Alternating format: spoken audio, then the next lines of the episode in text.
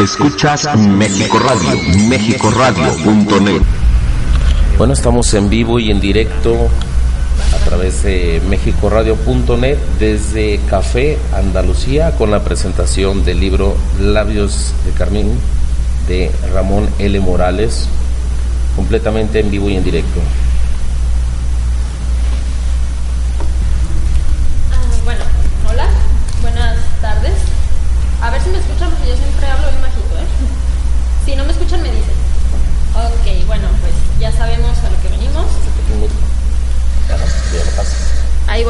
Sí. Gracias. yo antes de comenzar quiero preguntar, ¿alguno de ustedes ya leyó el libro? Para no soltar algo que no deba decir. Ok, bueno, eh, yo tuve la oportunidad de encontrarme con Ramón en la FIL y me dio el libro. Yo desde que él comentó que estaba escribiendo un nuevo libro, yo le di mucha lata de que yo lo quería leer, yo lo quería leer. Entonces tuve la oportunidad, me imagino, de ser una de las primeras que lo leyó. Y tengo que ser honesta, cuando yo lo terminé de leer, me quedé así como o sea, cuando pasé la última página, no sé si han visto ese meme que anda circulando por Facebook de John Travolta que te quedas así como de, ¿qué onda? Porque al final es completamente algo que te deja con ganas de más. No les voy a explicar más a fondo porque no voy a soltar spoilers, pero pues básicamente yo a lo que vengo es a darle como una introducción de lo que se trata el libro, hacerle preguntas y pues en este caso, ¿qué les puedo yo decir? Eh, yo tuve la oportunidad de conocer a Ramón con sus dos novelas anteriores, las que hablan de Bastian, y de repente me topo con esta portada tan diferente completamente. Obviamente da un referente a lo que es la historia. Entonces, mi primera pregunta es, ¿por qué? ¿Por qué este cambio o de dónde surge esta idea de dejar de lado un poco lo juvenil por irte a algo más adulto? Hay que enviar micrófono pues buenas tardes a todos, muchas gracias por acompañarnos, estar aquí con nosotros esta, esta tardecita. Eh, y bueno, pues simplemente se van cambiando las cosas, este, vas cambiando como, como persona, ¿no? Cada, cada instante se va modificando en tu vida. Y eh, empecé a a imaginar eh, diferentes historias. De hecho, si hay, hay un precedente, el precedente es el libro de Oro y Noche, que son cuentos y poemas ya más o menos de esta temática. Entonces, desde ahí eh, empezó a, a, surgir la inquietud por hacer algo de, de esta índole.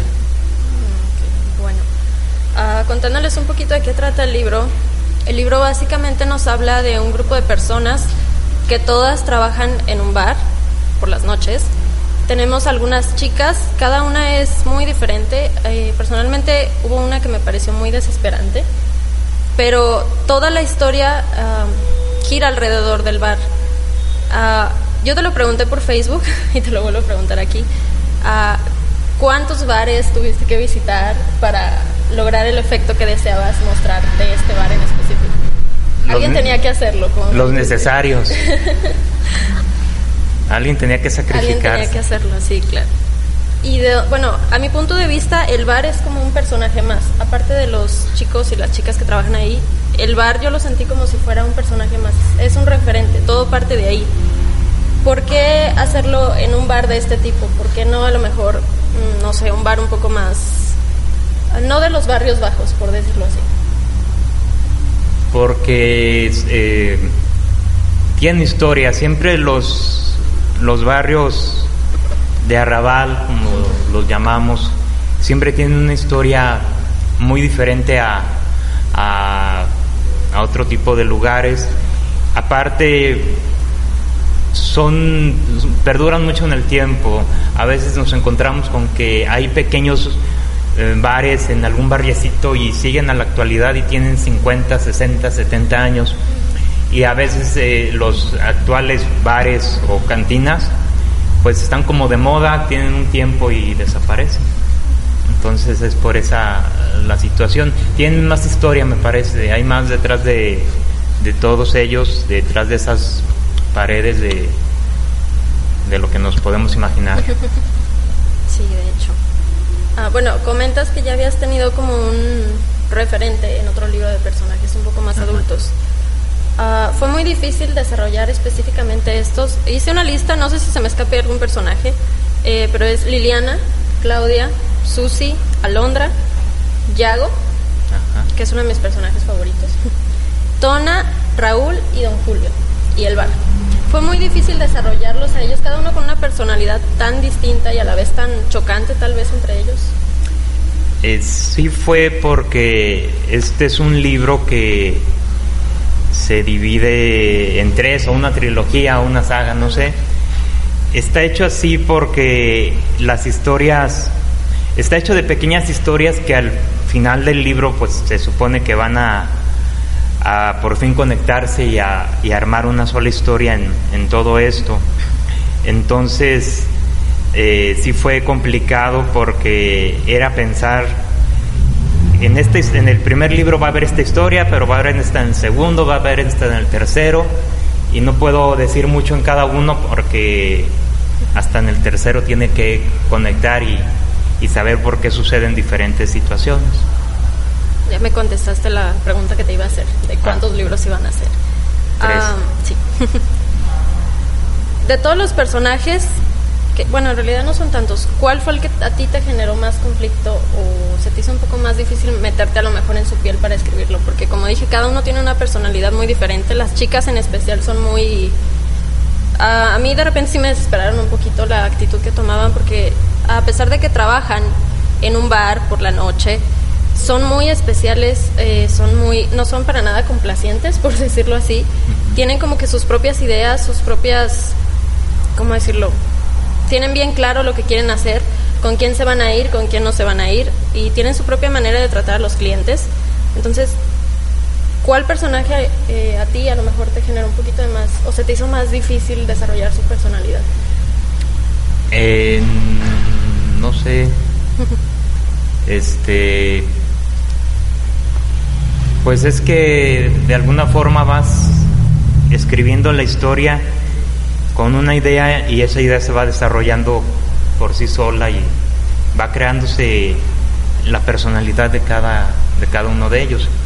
O sea, hay ideas donde dices, pues quiero que esta o este personaje sea en especial más, eh, más tierno o más ingenuo, en el caso de Alondra. Sí o un poco más, más dura, eh, quizás como Susana o Claudia, que se parecen mucho. Pero de ahí en más, pues se van desarrollando poco a poco. Pienso la idea, pienso qué, qué personaje podría encajar en esa idea y es que de ahí se desarrolla. Bueno, pues ¿quién mejor que el autor para hablarnos un poquito de su libro? Entonces, ¿nos puedes contar un poquito? O un muchito, como quieras.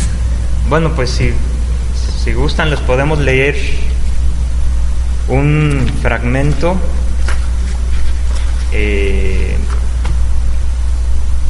de hecho sería el, el, primer capítulo y pues dice así, pues antes que nada agradecer a todos los que intervinieron en, en el libro. La portada es de Julio Mercado, eh, no está por aquí, pero pues esperamos que lleguen un ratito más es un talento tapatío, muy padre, muy bueno en sus labores. Le gusta hacer este tipo de dibujo realista, un poquito más, más crudo, tiene unas imágenes un poco más fuertes de, hecho. También eh, a Eric Márquez, quien fue el que prologó el, libro y que pues no está por aquí, lo vamos a regañar. Diego Alejandro, que fue el que me ayudó en, en la corrección de, ortografía, estilo, gramática y todo lo demás. Por supuesto, gracias Nayeli por, por estar aquí con nosotros, a México Radio que están, nos está echando ahí, ahí la mano. El Café Andalucía que no está por aquí, pero aquí también, le agradecemos. Dice así, capítulo 1 de Noche en el Bar. La oscuridad cubre el firmamento llenándolo de estrellas aunque éstas se han convertido en un acto de fe debido a la nata de ebriedad que duerme en el cielo. Dentro del bar, la música ya tiene algunas horas que resuena entre sus paredes. Los clientes del lugar apenas han empezado a llegar. Las chicas se preparan esperando que la velada les traiga algo de dinero extra a sus bolsos. El DJ está inspirado. Auxiliado por su consola, toca una y otra canción, hilándolas con ritmo y suavidad o estridente extravagancia. Una mujer de tersa y brillante piel morena sube al escenario y su cuerpo se mueve candente. Sus curvas se acentúan confundiéndose con la noche, con el movimiento de un felino, con el peligro de las olas del mar. Sus manos son suaves y delicadas, pero se aferran con fuerza a las barandas que se sujetan del techo. La noche es grave, el recinto oscuro. Apenas un poco de luz, una luz tenue y azul, se proyecta sobre ella, sobre su piel morena y su sudor de, cristal. Una canción comienza con los acordes de un bajo, con la voz del cantante que habla de ella, de su eterna delgadez. Es su canción preferida, con la que le gusta desnudarse, mostrar su piel y ver los estúpidos que todos se ven al contemplarla, al verla sonreír. Sus ojos son un abismo felino, se cierran un poco, se vuelven un misterio impenetrable mientras observa a cada uno de los presentes, mientras sus pies se mueven ágiles y sencillos, sus caderas agitan el mar y quieren destrozar la fuerza de los hombres, la resistencia, el orgullo. Su cuerpo es libre, el pelo ondulado y negro es la única es lo único que está atado con un cordón rojo. Se mueve como las hojas del viento, como un, como un murmullo en las nubes, y es el sonido del bajo el que se le enreda en la piel, piel morena que hace soñar los sueños más locos, salvajes y tiernos. Es su espalda la que se curva, la que se levanta al compás que ella ordena. Es la dueña del mundo y ante los ojos de los que la contemplan, nadie lo niega. Sus pies descalzos caminan seguros por la duela, cerca de uno de los hombres. Se agacha junto a él, lo provoca, le muestra su desnudez, le coquetea, Mueve las piernas acercándose cada vez más. Él trata de tocarla. Ella gira y se aleja con el movimiento de una sirena. Su delgada sonrisa es maliciosa. Son sus ojos, su cuerpo, piel y aroma una invitación a pecar. La canción agita las notas, avanza su ritmo mientras los sonidos se liberan de las bocinas. Ella se detiene, coloca los pies al fondo de la escena, desliza los dedos entre sus caderas y la última prenda que la cubre, la caricia despacio sin dejar de sonreír con altivez, como una reina mira a los condenados al cadalso, como la canción que amenaza con terminar sus acordes. Y sucede lo esperado, lo ansiado. Desliza sus manos y la prenda cae junto a ella. A sus pies queda mientras la oscuridad la envuelve, la cubre totalmente a la vez que el silencio hace del bar su morada. No hay ruido, no hay luz, solo sombras que cubren el cuerpo de aquella. Coloca la prenda en su lugar, la media luz nace de nuevo. Con calma se calzan las zapatillas y recoge el sostén que dejó abandonado a media canción. Mueve la cabeza de un lado a otro, sonríe fingiendo timidez. Se mueve traviesa por la pasarela hasta el borde y como casi siempre, al terminar el baile, baja despacio los escalones directo a la barra en lugar de salir rumbo a los vestidores. Camina cadenciosa y altiva volviéndose a colocar el sostén que hace rato dejara caer y que arrancara más de un suspiro, un sueño y una ilusión a cada uno de los presentes. Su cuerpo agitado y con sudor no deja de ser admirado y deseado en ningún momento. Dame un tequila, Raúl, ordena cargándose serena sobre la barra. El DJ reinicia la música los embelesados hombres parecen salir del trance en el que quisieran vivir por siempre y continúan bebiendo torpemente de sus vasos. Ella mira de sus labios a su alrededor. Apenas cinco clientes se dividen en las mesas del lugar y piensa que no vale la pena hacer más por el momento, que ya vendrán otros, pero aún así frota sus muslos entre sí, serpenteando la cadera una y otra vez, caderas y muslos que con furtivas miradas no pasan desapercibidos para nadie. Raúl sirve un trago y a punto está de ella de tomar el vaso cuando una mano, tapándolo, se lo impide. No voltea a verlo, pero ya sabe de quién se trata aún antes de escucharlo decir. Solo deberías de beber agua, Claudia, lo sabes. Apártate, Yago. ¿Sabes lo que pasará si el jefe se entera de que estás tomando si ser invitado por un cliente? Además, el trago no es para ti. ¿Y a él qué le importa? A mí no me vengas con historias de monstruos y hadas. ¿Cuál de estos clientes pidió tequila para tomar? Te aseguro que ninguno. Lo quieres para ti, lo robas para ti. Sonríe con sorna. Los días que comienzas a beber, a beber sin que alguien te pague los tragos, terminas mal, tirada por cualquier lugar, tendida en un sillón, desnuda sin importarte el mundo. Como si el mundo tuviera importancia. No me interesa nada, no me interesas tú. Deja que tome mi trago y no te golpearé, Yago. Él retira la mano y con un gesto burdo de su él retira su mano y con un gesto burdo de su cara, Raúl quita el shot del lugar, apenas unos centímetros, y con una actitud casi divertida lanza unas palabras. A veces me distraigo con facilidad, ya no sé si es la edad u otra cosa, o si nada más ya no le hallo importancia a este trabajo. Así que dime, Santiago, ¿quién te pidió el tequila? Yago entrecierra los ojos y no se mueve un milímetro. Claudia lo mira con frialdad y sin más, su mano se estrella contra la mejilla de Yago. Un hilillo tenue de sangre se dibuja en el lugar del golpe.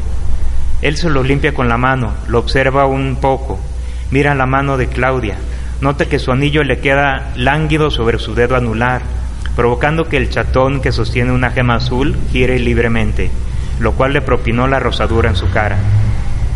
Lindo anillo, aunque creo que te queda un poco grande. Si quieres lo mandaré a ajustar por ti, para ti. Conozco a alguien que se dedica a eso, trabaja bien, y el día que te lo entregue lo colocaré en tu dedo con mi boca. Ella se desliza los dedos por entre su cabello crespo, después lo observa con esa mirada que él ha aprendido a interpretar muy bien.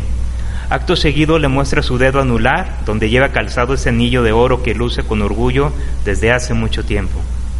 Es hermoso, justo como tú, le dice Yago a ella señalando su mano con la mirada. Su delgadez hace juego con sus manos, piensa. Con su izquierda libera el anillo y lo cambia al dedo medio. Yago sonríe. Se te ve mejor de esa forma, Claudia. Así cuando me muestres, me muestres tu dedo, admiraré la sortija con gusto y no pensaré que lo haces porque estás enojada conmigo.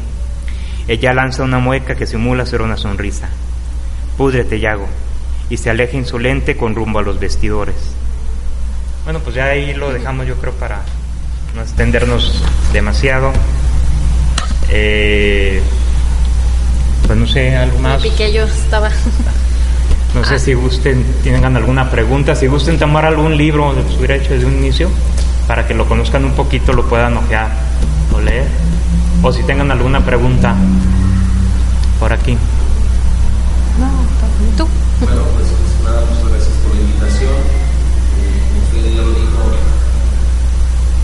Yo, yo a mí me pareció un lenguaje bastante digerible. De hecho, lo estoy describiendo así de esta manera. Habla el autor sobre gallos de camino. De pronto nos imaginamos en su narrativa existe obviamente la poesía, es descriptivo de un momento de otro, un lenguaje sencillo, sencillo y digerible, noches de bares y antros, llenos de caderas y muslos, historias reales de un autor que se llena de este mundo nocturno, vividos, falsos, amores. Esto es Radio de Muchas gracias. gracias. Gracias. No sé, ¿tengan alguna pregunta, alguna duda? Dudas, sugerencias. ¿Mande? No, decía lo Yo mismo. tengo una duda. ¿Para cuándo está planeado el lanzamiento de las? No, no hay, Pero ya están fecha.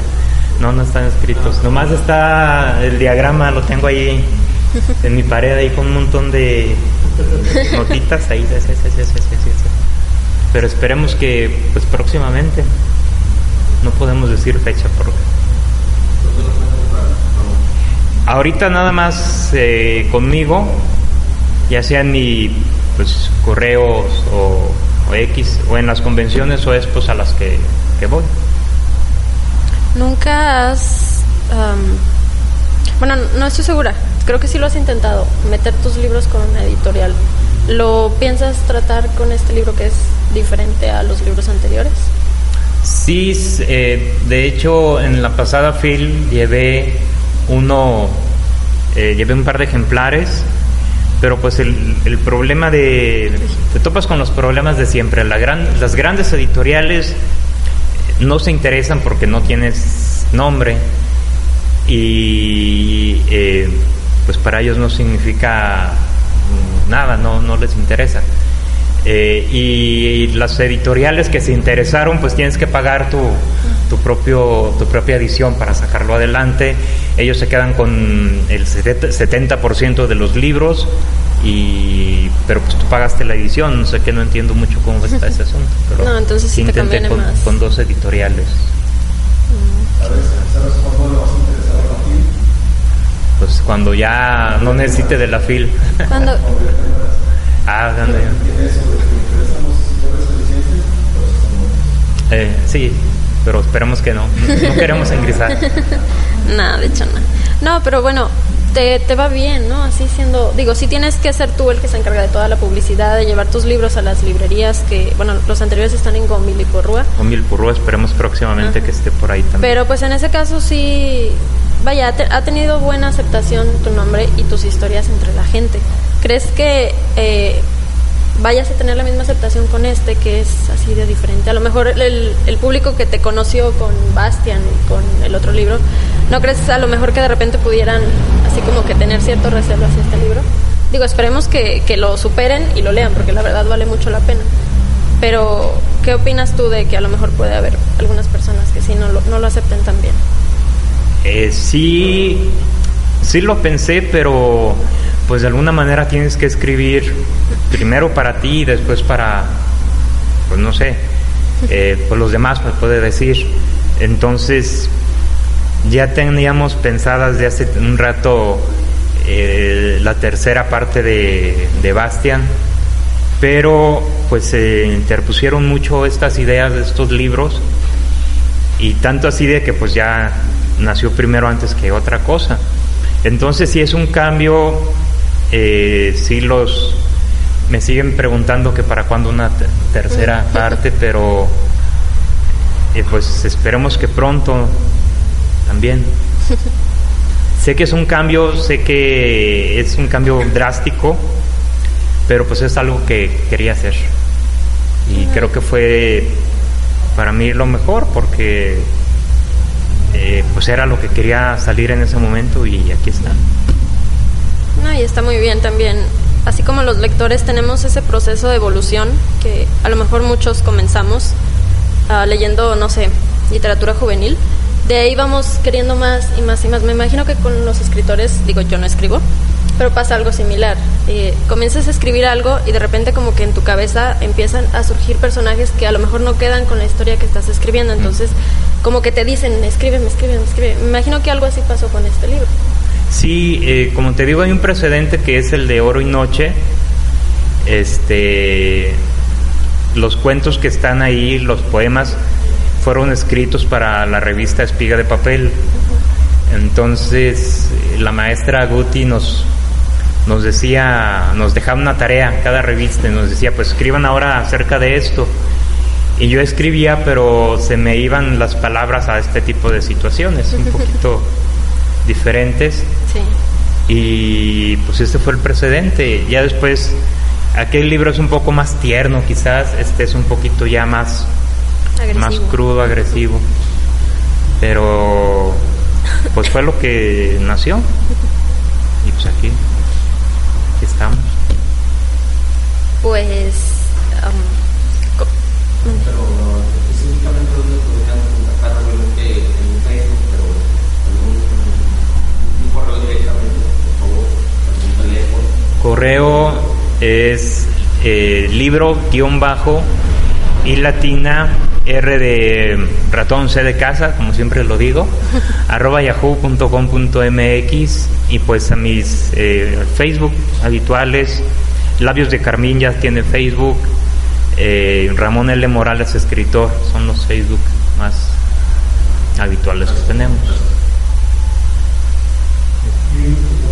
También aquí están en, en el separador que tiene ahí en mesa. Está el, eh, el blog que es rlmorales.blogspot.mx y el Facebook eh, Ramón L. Morales Escritor, que es donde se puede pedir más informes o, o conocer un poco más los libros que están anteriores a este. El costo, bueno, obviamente ahorita está a la venta, si a alguien le interesa, pues afuera están 100 pesos, ahorita lo tenemos a 80 por si a alguien les interesa llevar libro. Eh, traemos de todo como en botica, traemos de los demás. Este, pues sí, afuera está un precio, pues aquí es especial por hacer la presentación. ¿Algo, algún tema que a ti como escritor te apasione y que no te da, que no te animas a escribir por tu modo que No, pues acabo de escribir esto, entonces. O sea, un tema más allá de este, pues no sé. No es que no me atreva, sino que simplemente no me ha llegado un interés para hacerlo. ¿Hay un tema especial que, te gusta? En, para escribir, Para escribir? eh, pues no específicamente no, pero pues me he dado cuenta de que soy muy en mis escritos hay, son muy aterrizados a, a la piel del bueno al, al común, es decir, son de unos chavos que estudian en la secundaria muy, o sea, no son muy fantasía, de fantasía, o no son épicos o no son de, de este tipo. ¿Te gusta Y escribir ahora para- realismo? de alguna forma me ha tocado escribir un poco más realismo en ese sentido. ¿Alguna vez has tenido así como que una idea, a lo mejor un poco de fantasía o no te llama la atención? Sí, tengo dos, dos ideas. Una es como eh, épico, eh, castillos, Mm, todo esto. Y otro es de vampiros. mm. Pero pues está esto primero, tiene que salir primero todo esto antes de llegar a, a algo más. Decía, ¿usted? Técnicamente son siete, este, pero el primero es eh, la historia de mi enfermedad hasta que me soy trasplantado renal. Entonces en ese libro hablo hasta que me dializan. Posteriormente saqué otro libro, se llama Una esperanza de vida, que es desde que me, desde todo el libro de, de- de- eh, ¿cómo se llama? Ya ni me acuerdo. Historia de mi diálisis hasta que me también me trasplantan. Está abonado con esa, con esa historia. Entonces son eh, Bastian, siempre seremos amigos. El de Historia de mi diálisis, Una esperanza de vida, Sueños de luna, Hoy y siempre amigos, eh, Oro y noche y este Labios de Carmín. Y Bastian.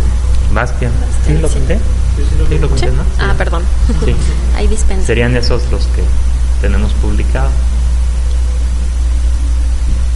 ¿Alguien más? Si gusten alguna pregunta o duda, ya nos vamos todos a casita. ¿No? Bueno, entonces este, no nos queda más que agradecerles a todos por haber estado aquí esta tarde, agradecer a México Radio que nos está transmitiendo en vivo en este momento a través de, de su página de internet. Eh, pues muchas gracias, gracias a todos, gracias Nayeli por, por estar aquí con nosotros. Pues Es- ya. Ella es booktuber. Ah, sí. Ella es booktuber, tiene su canal, se llama Miau, Miau, Miau Readers. Eh, los booktubers se dedican a, a leer, y reseñar libros, más o menos es eso, ¿no? Sí, de hecho fue así como, como nos conocimos, poquito antes de la feria municipal. Ah, pues tuvimos una plática por ahí y tuve la oportunidad también de presentarlo en la feria municipal. Y pues aquí estamos otra vez. Eh, ya para finalizar, eh, bueno, creo que ya se dieron cuenta por el extracto del fragmento que leyó Ramón, pero este libro habla de temas muy diferentes. Si han leído sus libros anteriores van a darse cuenta, o sea, la misma portada nos dice que es algo completamente diferente. Pero si se dieron cuenta, a pesar de que habla de, no sé cómo decirlo, chicas de la vida galante tal vez, de noches de bar, de borrachos, de violencia, de lo que quieran, se dieron cuenta que lo hace de una manera muy descriptiva, pero de una manera elegante. Para nada, en ninguna parte del libro, aún en las partes un poco fuertes, van a sentir como que es algo vulgar. Para nada. Entonces, sobra decir que les recomiendo este libro, al igual que los libros anteriores que yo he tenido la oportunidad de leer. Valen mucho la pena. Tiene una manera de escribir muy, muy especial. Eh, te saca una sonrisa justo en el momento que lo necesitas. Eh, puede pasar que estás leyendo sobre un tema muy serio y mete dos que tres palabras o frases que te sacan una sonrisa y después te devuelve otra vez al contexto. Eso es algo que siempre me ha gustado de cómo escribe Ramón. Y pues apoyemos el talento de aquí, de nuestra ciudad, que hay mucho. Si las editoriales no lo hacen, pues hagámoslo nosotros. Y pues agradecerles por venir y gracias a ti Ramón por invitarme y pues por seguir haciendo lo que te gusta hacer y que nos gusta también a nosotros. No, pues, gracias, gracias a todos.